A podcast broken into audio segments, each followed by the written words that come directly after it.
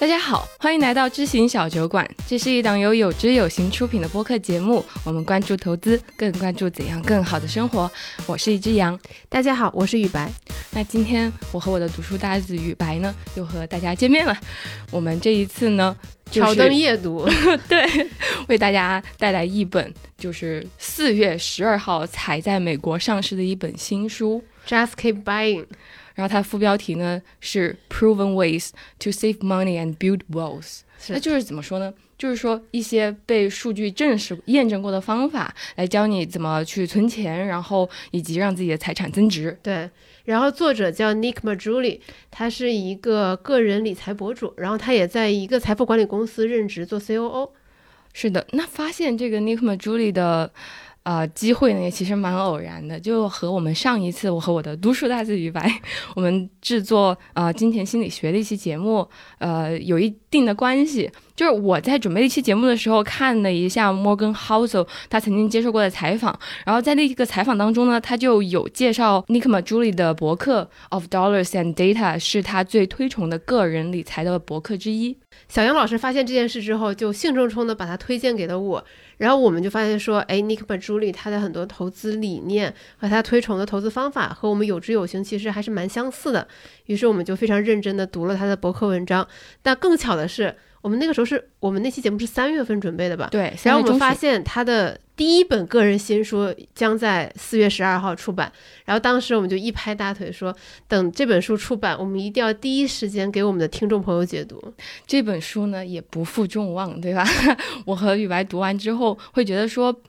这个比起就是一篇一篇的翻他的那个博客上的文章，其实他这本书里面更成体系的回答了一些我们关于存钱和投资的一些本质上的问题。对这本书很打动我的一点是，他开头他不是请很多名人作序，他是给了一篇说明书，就是使用这本书的说明书。呃，Nick Majuli 在里面写了说，这本书你读起来的时候，你可以看目录，因为它目录每一个章节都是一个投资中的真问题，比如说我该怎么样开始存。存钱，我怎么样存更多的钱？我该怎么样为退休做准备？那我在投资中，我该买什么？什么时候该卖？全是这些我们会遇到的一些真实问题。他说，你可以根据自己的需要，你可以跳着看，你不需要从头读到尾。如果你实在是没有时间。读这本书，他说我在最后一章做了一个 conclusion，也就是结论章。您可以直接跳到结论章，我把每一章节的一些精华我都浓缩成了几段话，这样的话你也能有所收获。就我会觉得说，它特别具备我们互联网行业经常说的黑话，就是用户视角，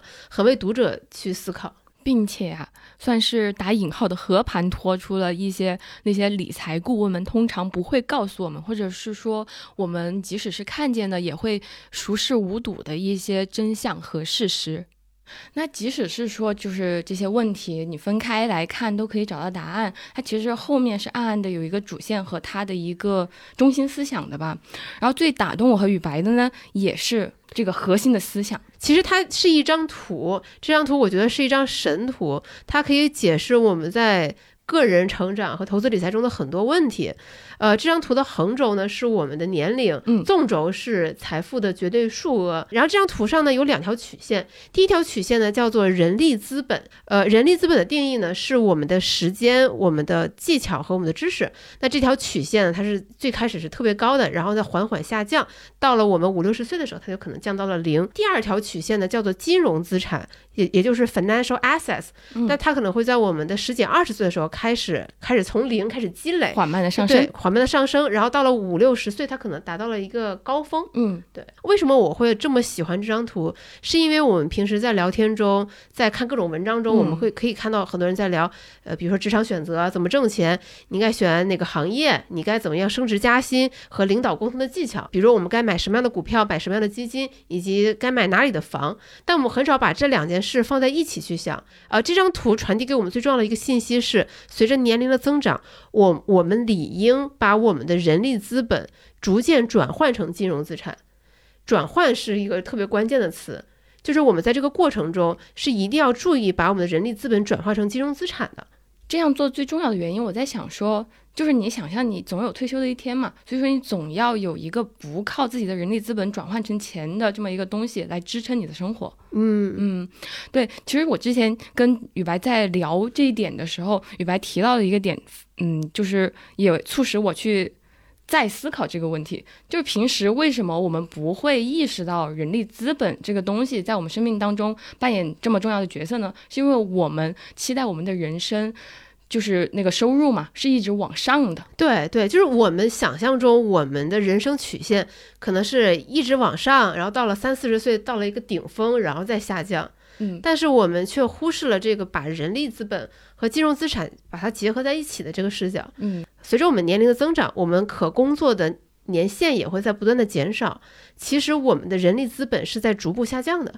它不是我们平时以为的那种，我到了三四十岁，我赚的最多，那个时候是我的人生的巅峰。它不是这个样子的。我就前面说了嘛，就是我说觉得这张图是神图，不只是说它能帮助我们理解人力资本和金融资产的一个转换，同时它可以帮助我们理解生活中的很多现象。呃，比如说有一些职业，它的职业寿命可能是相对比较短的，就是类似于运动员，类似于明星。拿运动员为例，他的。职业生涯，他可能集中在比如说十二岁到二十五岁之间，那可能过了二十五岁，他身体机能没有到那么好，那他的这个人力资本是在就可能下滑的比较厉害。嗯，那对于这一类人来说怎么办？对于运动员来说，他其实如果你有这张图的背景信息，那么做运动员的人，他可能就会有意识的说，那我在我职业生涯的顶峰，我就应该努力的把我的这个人力资本转换成金融资产，比如说去做投资。比如说为我接下来的职业生涯做规划，嗯，那还有一种现象也可以理解，就是说，呃，我们的爸妈和我们的长辈经常跟我们说，哎呀，你还是应该去当公务员，去当老师，因为那些工作稳定。对于我们年轻人来说，就是稳定往往意味着无聊，但事实上，其实我们爸妈想说的就是，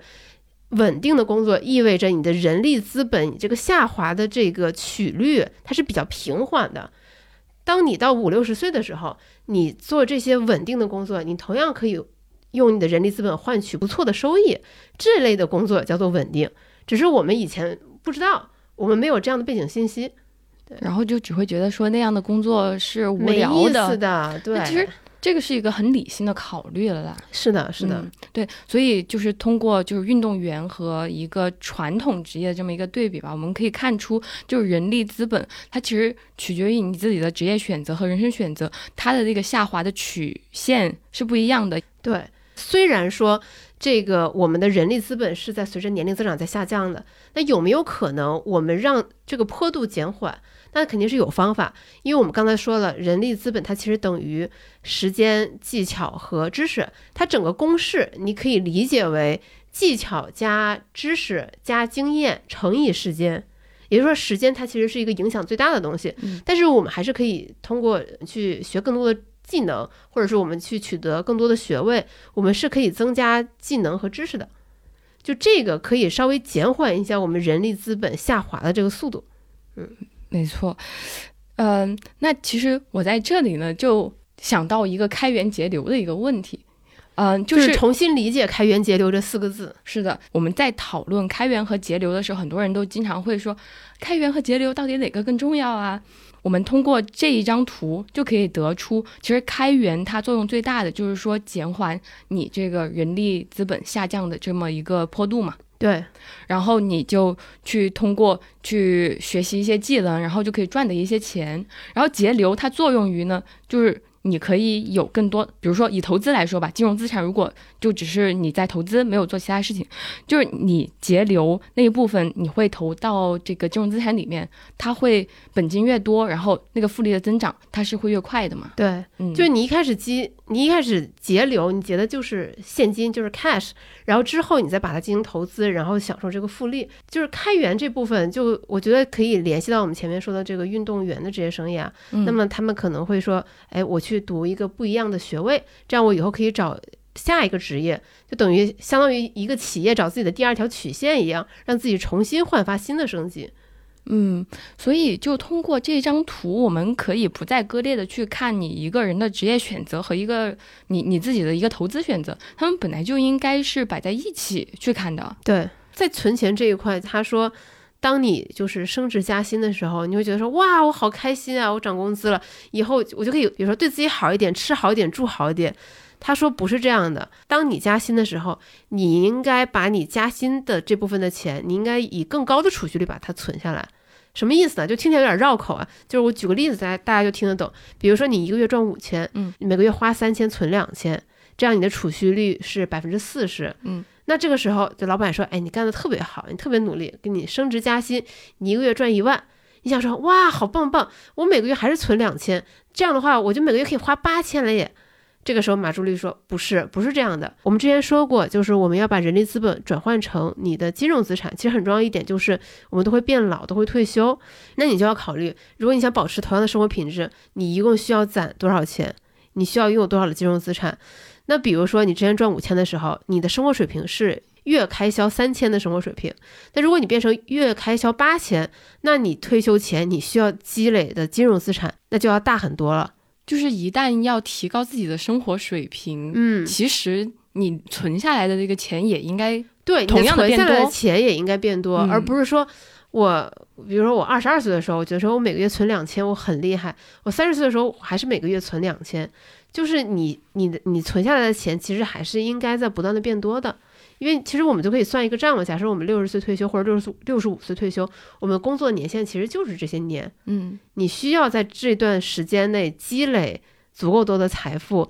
来供你在退休后拥有一个比较好的生活水平。那么他会说，其实他我我我我我也会把这张图放在我们的 show notes 里。他其实给了一个对应表，就是说在你加薪前。你的储蓄率是多少？你加薪后，你应该把就是你多出来这部分钱应该存多少在银行里？那么就是假设说我我刚才说的你是百分之四十的储蓄率，嗯，你加薪的那五千块钱，你就应该存多存三千多块钱，嗯，而不是比如说把八千块钱都花掉。嗯，不，不要把这一万块钱想成一个整体，因为你想，你一万块钱，如果你只存两千，其实你的储蓄率就一下降到了百分之二十。我们现在就已经可以开始为退休做准备了嘛？而且这个数字是能够算得出来的，对，就是它不是一个模糊的概念。这其实也是这本书很打动我的一个点。就之前我每次想到我的退休生活的时候，我感觉是另一个雨白，就是我会觉得六十岁的雨白和现在的我，我我们是两个人。就可能到那个时候，对吧？他自己就知道怎么办。对，他就他会自己照顾好自己。但是我现在会意识到说，哎，我们俩是同一个人，就就你能理解这种心情吗？就是我之前会会就是逃避去思考这件事情。就是如果我现在不努力，那六十岁的雨白他就是。会活得很凄惨。如果我希望我到六十岁还能拥有现在的这种生活品质，我其实我是可以算出来，我到那个时候我到底需要大概多少钱。那么我再倒推，我现在应该怎么努力，我该怎么省钱，其实这些都是有谱的。那这本书对我个人来说最大的一个启发点呢？唉，说来实在是非常的惭愧。嗯，就是我其实，在呃讲金钱心理学那一期播客的时候，我有跟大家真情告白，我说我真的。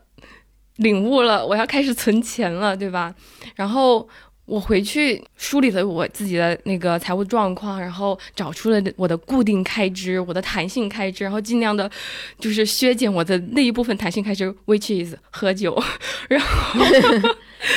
然后，但是我发现其实我还是存不下非常多的钱。就比我想象中能存下来的钱还是会少很多，然后其实这个疑问就一直在我心头嘛，我就渐渐的从一个逢人就说我明白了如何存钱，变成了一个默不作声，人家说存钱，然后就我就在那里嗯嗯支支吾吾的人。对对对，我我见证了整个过程，就是当时我们录完金钱心理学那一期之后，呃，杨老师就是逢人便说，我掌握了存钱的真谛，就是。存钱这个事情是不是要跟别人比，要跟自己比？就是我应该，我应该对自己的财务负责，所以我要好好存钱。结果过了两年，他说：“哎，我发现我的想法又变了，我对存钱这个事情还是充满了质疑，就是感觉就是就是病情复发了。” 其实我之前的那个领悟，我觉得是对的。从现在这时间点回望，我觉得我在前期播客里面和大家分享的那个依然是有效的。但是有了 Nick Ma Julie 分享的这一套逻辑之后，我更能明白说，就是为什么我存不下钱。他在书里面就分享了一个大多数财务顾问或者理财顾问吧都不会告诉你的一个秘密，就是你存不下钱，其实是因为你赚的不够多。嗯，对，就是。就听起来，大家说啊，这这也能算一个秘密吗？哎，但这真的是一个真相，就是你看的大部分的理财书，什么让你通往财富自由之路，他都不会跟你讲说，如果你真的很想提升你的储蓄率，那么最重要的是你能赚更多的钱，而不是你精打细算记账，然后呢削削减那些弹性支出，因为对于很多有钱人来说，他根本就不记账。他也不梳理自己的支出，每一类的开销是什么？对啊，他的储蓄率自然就可以很轻松的比一些赚的少的人多啊。既然我们说了这本书的副标题叫做 Proven Ways，也就是说，其实他在书里面列了很多数据和图表来支撑这些结论和现象。Nick m a j u l i 就出示了数据，分析了美国不同收入家庭。他们的一些消费支出的一个情况，美国收入前百分之二十的家庭，他们在日常消费品上的开销是最底层百分之二十家庭的三点三倍，但是呢，他们的收入是最底层百分之二十家庭的十四倍，也就是说，他们的储蓄率是自然而然就多了四点多倍的。对呀，然后还有一点就是，尼克马朱莉他其实曾经用过数据来展示说。要说到就是说省钱这件事情的话，就低收入的家庭是最会省钱的。如果你要说就是就是有多会做自己的预算的一些人，他们不得不，因为就是他们的一些基本的。开支其实就已经超过他们的收入了，他们就不得不去做这些预算呀。美国就是收入水平最低的这百分之二十的家庭，他们的收入是远远的低于他们最基本的开销的，比如说像是住房啊，还有通勤啊，就是这些人类生存在这个世界上最必要的这些开支的。对，呃，如果我没记错的话，就是这些家庭他们每个月的平均收入是一千一百多美元，但是他们每个月的平均支出是一千九百多美元。那么朱莉她也分析了说为什么会这样。他就提到了一个，其实大家都知道的一个术语，叫做边际效应递减。嗯，就比如说，呃，我们吃饭一块披萨能让我们吃饱，嗯，但三块披萨可能也行，但是我们吃到三块就就就到顶了。呃，那些比较富有的家庭来说，他们在生活必需品上，他们他们能花的钱也是相对有限的。就你再怎么。翻出花来，想要在上面花很多钱，他可能也就能比贫困家庭就多个两三倍、三四倍。对于一个比如说月薪十万的人，你让他每个月把这些钱全花光，说实话还是挺有难度的。但是对于一个月薪五千的人，他月光可能就是他每个月的日常。他很努力的存钱省钱，可能在北京、上海这样大都市，他都很难存下钱来。所以就是在这里吧，我。需要就是对和我现在所处的情况，就是在职业早期，然后存不下钱的这些朋友们，我要跟你远程握一下手。对，就是存钱存不下来，你不要怪自己。就是如果你努力了，你还存不下钱来，那你可以先不要那么责备自己。对，这这就是收入决定的嘛。对。那与其说这个时候你责备自己省不下钱，或者是逼迫自己以牺牲自己的生活品质为代价去存一个钱，比如说就是那网上经常传嘛，你多少岁的时候你必须储蓄率达到多少多少，嗯，这个其实是非常没有必要的。你不如在这个时候多去想一想，说我们啊，我是说我们不如多去想想 怎么提升自己的这个人力资本，对对。关于怎么样提升自己的人力资本，也就是怎么样这个开源，其实 Nick m a j u l i 的老板写过一篇很好的文章，他算是为了推荐这本书，写了他怎么样招到 Nick m a j u l i 嗯，就是慧眼识珠，把他聘请到自己的公司来。他有提到说，如果让我给一个年轻人刚出社会的人一个建议，我会建议他在职场的前十年，尽量和他认为最聪明的人一起共事，一起相处。不禁抬头望了一下我们办公室，对吧？大家听到这应该学会了一个新的画饼的一个话术。你是和你关系最密切的五个人的平均值，对对对。然后 Nick a j u l i 他其实在书里分享了一个公式，他我觉得他那个公式比较适合于像小杨老师，可能也包括我吧，这种职场中早期。就是一方面觉得说我要好好存钱，另一方面又觉得说我要开始研究投资理财，在两者之间难以抉择、难以平衡精力时间的一类人。嗯，就是他这个比率呢，就是说你看一看，你一年能够存下，就是你预期自己一年能够存下的钱，和你现在已有的这个金融资产能够带给你的收益，哪个更高？嗯，如果说你现在每一年能够存下来的钱，其实是。大于你的金融资产能够带给你的回报的，嗯，那你这个时候应该做的是累积你的本金，而不是说我怎么 我再一次重新 Q 这个话题啊，而不是想说通过五千块钱怎么在短时间之内变成一百万。嗯，呃，就听起来稍微有点绕啊。就是我们我们具体举一下例子，就类似于，比如说一个月薪五千的一个朋友，他一年能够存下来一万块，但是然后他有了这一万块，他再拿去投资，那这个投资可能会产生，比如说一千块的收益，我们算一个年化收益率百分之十。嗯，那么这个一万块确实是大于这个一千块的。嗯，呃，那么对于这个朋友来说，最重要的应该是研究一下怎么开源，怎么样提升自己的人力资本。比如说你换一个更高薪的工作。比如说，给你老板就是 argue 说我要升职加薪，对吧？我很努力了，就这个可能是更重要的，比起钻研投资来说。是的，我觉得这个比率，呃。对于我们这种 职业中早期的人来说，是一个很好的对抗焦虑的方法。对，就很多人都煽动焦虑，说你再不投资，你就怎么怎么样了。对，那个投资的知识，我觉得是任何的年龄都应该去学的。不是说你二十岁你不全情研究投资，你就被时代给抛弃了。但这个事儿呢，其实有一个反面，很多人呢，他不是专门的去研究投资，他在这个职业早期的时候呢，他专门去研究怎么省钱。对，呃，其实我觉得全情研究省钱这个事也未必不好，但是有些事情它它的作用可能没有你想象中的那么大。比如说，如果你稍微研究过一点就是省钱技巧的话，你肯定听过一个词叫做拿铁因子。呃，什么是拿铁因子呢？其实是国外的理财专家发明的一套理论，说如果你每天把你买拿铁、买咖啡的钱省下来，那一个月你就能省下来一百美元左右。那这一百，如果每个月省下一百美元，然后算上一个百分之十二的年收益率，那么你十年就能省下来二十五万美元。如果是四十年，你就省下来一百万美元。所以说，如果你现在在街头买咖啡的话，就等于你在把一百万美元冲进下水道。所以理财专家就说：“我永远不会让自己在外面买咖啡，因为那是对我智商的侮辱，是对钱的不尊重。”嗯，虽然说这个说法听着是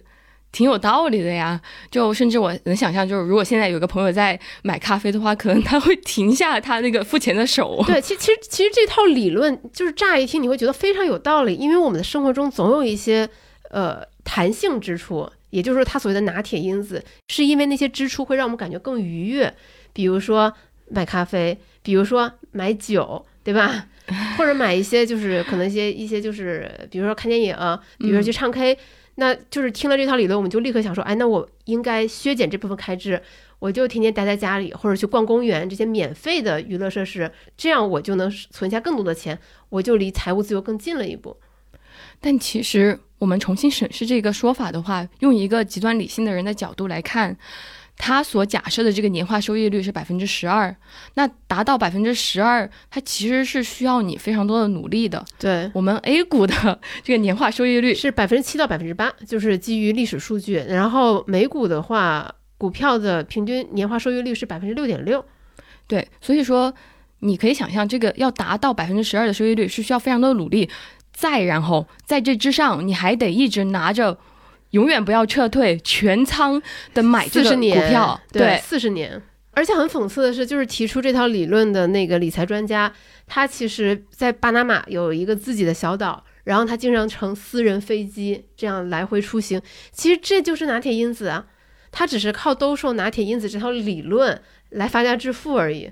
其实类似拿铁因子这种东西，我也经常在社交媒体上面发现，然后看到，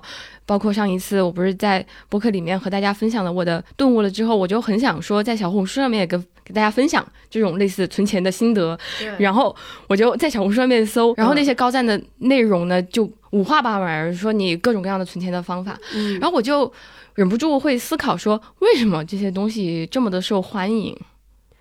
就我个人的感受是，这一类内容会让你很有掌控感。它等于说，我今天想吃两块蛋糕，但我把一块蛋糕省下来，就这个事情是我很容易做到的。但是你让我去挣一个额外的披萨，那对我来说这个事儿很难，因为它是额外的，它是 extra。就比如说我就是，那我就需要说，我去兜售我的时间，或者我去兜售我的技巧，或者我去兜售我的产品，让外人、让外界的人认可我，来给我付钱。就这事儿真的很难。那省钱这个事，我感觉会，我是一个更有掌控感，我更能操作的事情。包括说，其实之前我我们真小酒馆也做了有几十期了嘛，我们会我们会发现说，省钱类的话题自然而然就它就天然受欢迎。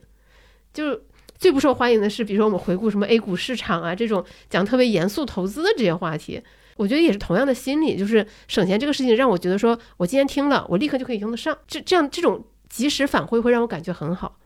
哎，还真是。就如果是不管是投资，你要经历回撤这种非常 煎熬的事情吗？就很反人性。嗯，我觉得这个话题我们可以稍微岔开一丢丢。就比如我们平时可能会诟病某些理财 APP，说他们经常给我们推一些理财产品，我们买的时候看着它过去半年、一年的收益特别特别好，怎么我买进去之后它就跌了？其实我们买进去的时候，往往是它这个产品可能正好。比如说市场风格契合他的策略，或者是说他正好处于买了一些高估，甚至有一些泡沫的一些资产，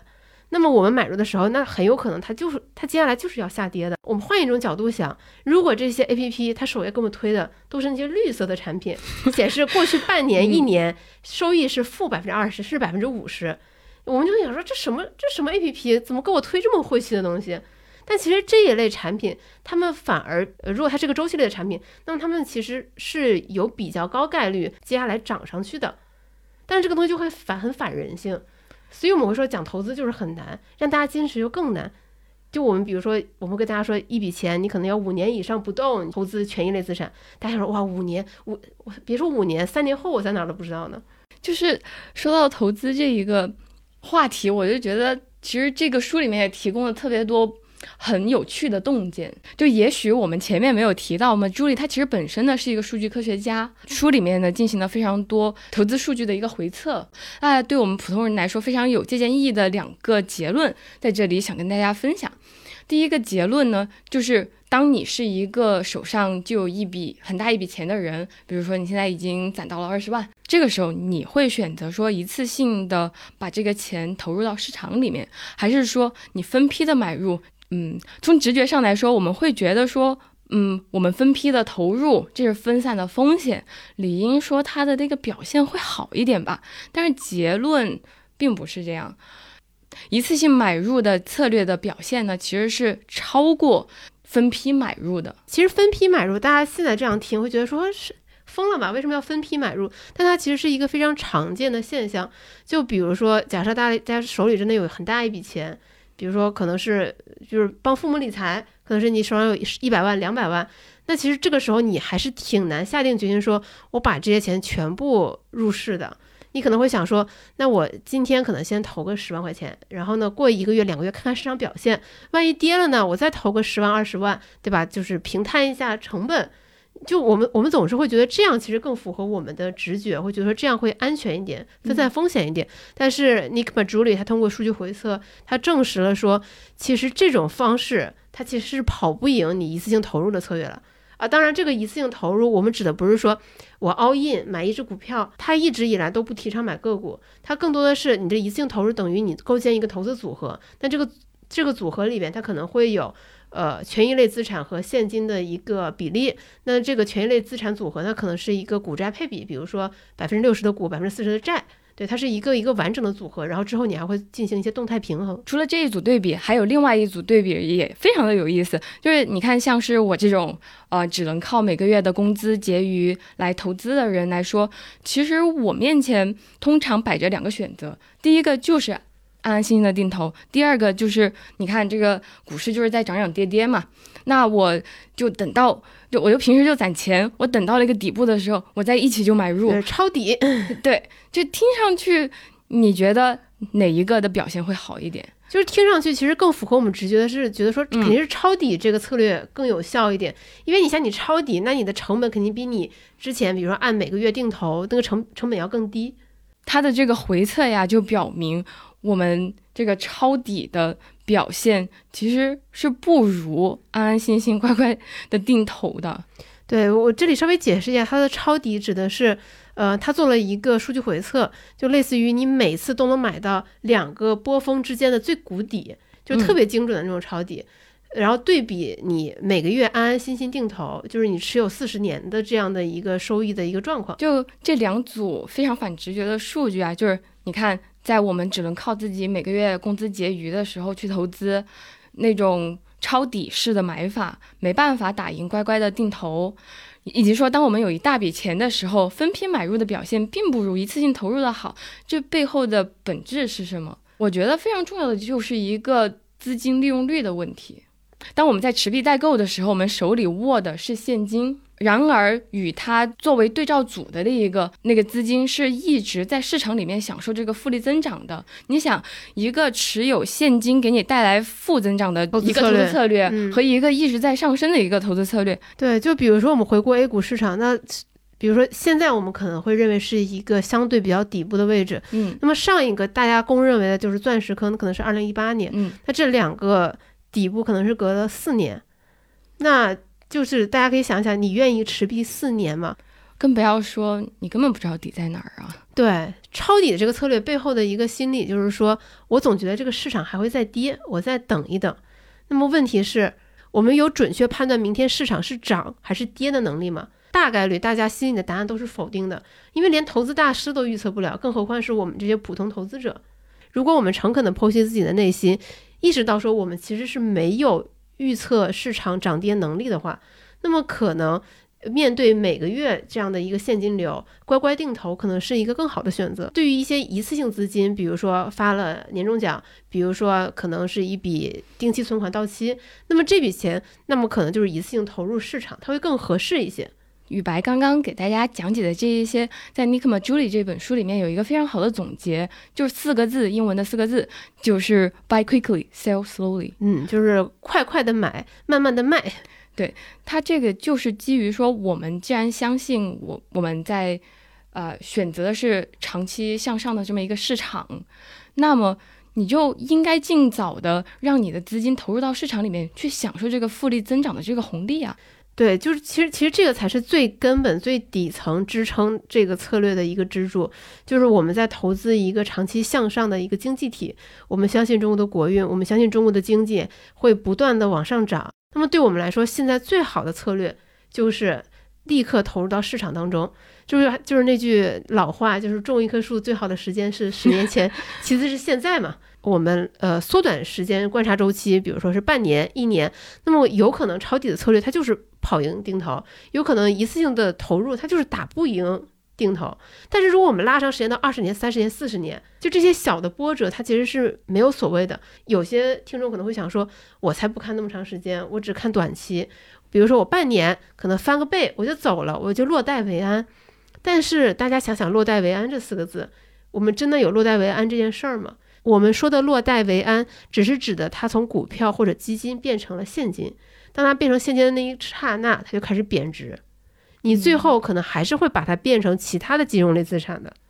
就是我们这个投资的事情，真的是我们。持续一生的，对对，就是我们回到那张图，嗯，我们的那个金融资产大概是可能在我们二十多岁的时候开始积累，嗯，那可能到了六七十岁，它可能到了一个终止线，那么这个时间段其实就是四十年、五十年，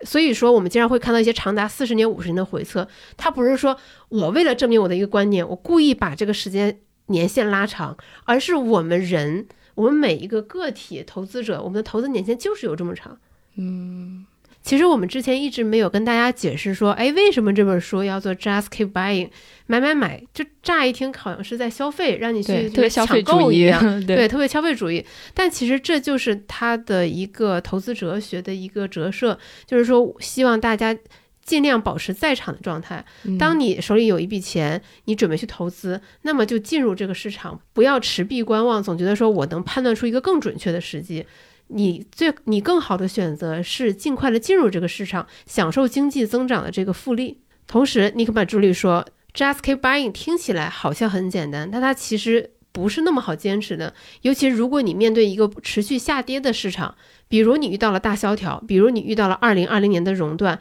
你其实很难控制自己的手，让自己继续坚持这个投资策略。所以，just keep buying 它同样是一个给投资者的一个祝福和一个鼓励。嗯。但何尝也不是对他自己的一个鼓励？对，嗯，那在这个我们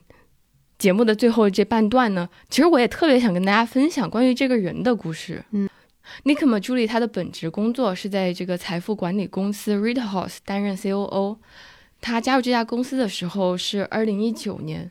但是在二零一九年之前，他本人没有做过任何和金融相关的工作。对他本科是拿了全奖进的斯坦福，然后读的是经济学，然后读完了经济学之后，他就去了波士顿的一家就是商业咨询公司做咨询。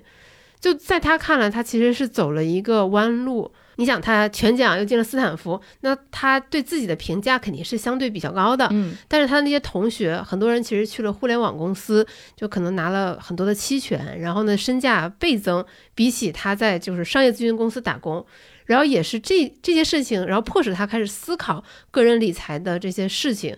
呃，当然他对这方面也比较感兴趣，所以他从二零一七年开始，他就开始写这方面的博客。嗯，并且他在二零一七年的时候，呃。去参加的这种财富管理的这种呃聚论坛吧，然后就是因为这个开始写这个博客，然后去参加这些聚会的机会，就真实的接触到了在这个行业里面的人。对，然后他就是因为参加了一次这种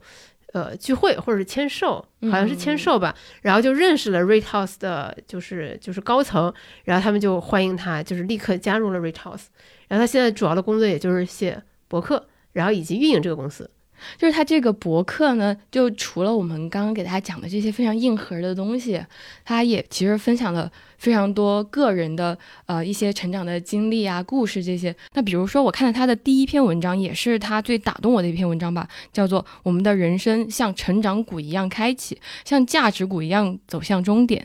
那我看到这一句话，我就立刻被戳中了，然后立刻分享给了于白。我看这篇文章标题的第一反应是很质疑，我就想说一个人的人生他是怎么样又像成长股又像价值股。当我看完这篇文章之后，我就大概理解了他的意思。他的意思是说，在我们很年轻的时候，也就是人力资本很高的时候，那个时候我们对自己的人生是有非常非常多的期待，我们的期待值是非常高的。我们觉得它会像是一只成长股一样，就像之前的 Apple 一样，它可能就是一飞冲天，越来越高。但随着我们年岁的增长，我们人力资本的下降，我们对这个世界、对这个社会、对自己的认知更加客观真实之后，来做估值一样，深刻且真实的认识到自己的能力、自己的不足，以及自己想要的生活是什么，所以才回到了他标题的这句话：我们的人生像成长股一样开启，然后又像价值股一样走向终点。那其实呢，在这篇文章里面，他还分享了自己的一个小故事。他在二十三岁的时候看完这个巴菲特的传记，对吧？就给自己设下了一个小目标。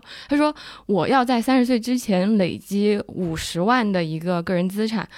然后我当时看见，心里面就一惊，怎么他的目标定的这么低？然后而且更绝的是，他后面还接了一句：“我在三十一岁的时候发现自己没办法实现，而且就没有完成嘛。”然后我就更震惊了。他毕业的时候去的是咨询公司，按理说也是一个高薪职业嘛，但是也让我觉得说这个人太真诚了，就是他如此敢于暴露自己。就是他诚恳的暴露自己，就是三十一岁的时候金融资产不足五十万，也是一个呃吸引我的点。当然，吸引我的点不是因为他的真诚和可爱，嗯，就是毕竟我想找的是一个可靠的、靠谱的金融顾问，而不是说一个可爱的小男孩。呃，尽管这个人确实长得还挺帅的，呃，就是这个道理。其实在我最喜欢他的那篇文章中，他也有讲过，就是他他举了一个比方，说如果你让一个人分享说他怎么样中乐透。那他可能会讲说，呃，我就是持续不断的买，然后呢，就是我每次可能是我我买乐透的那一天，我可能我可能是先穿左脚的鞋，再穿右脚的鞋，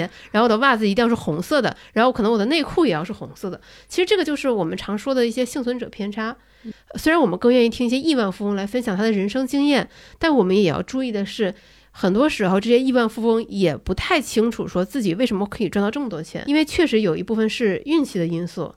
那么，Nick m a j u l i 他没有这个富翁的这个光环在这儿。我们之所以认同他，我和小杨之所以认同他，是因为他讲的道理，他的这套投资体系、思考体系，我们通过逻辑思考，我们觉得是很认同。同时，他又给了我们非常坚实可靠的数据，这些数据没有骗人，它是真实的。所以，我们更愿意跟着这样的人去了解他的投资思想和他的投资策略，关注他，因因为我们也相信说，呃，既然他的这个投资体系是很 work 的，那么在十年、十五年、二十年之后，我们相信他应该能把他的人力资本转换成可观的金融资产。其实这个也有点像我们平时看到的，比如说梦妍在做的这个投资实证，嗯，比如说野谈钱野大在做的这个财务自由实证一样，我们是见证他们一步一步走向他们定下来这个目标，而不是看到一个人在自己设的那个箭上画了一个靶子，然后说你看我正中十环。就其实我在看梦妍的公众号和看野大的公众号的时候，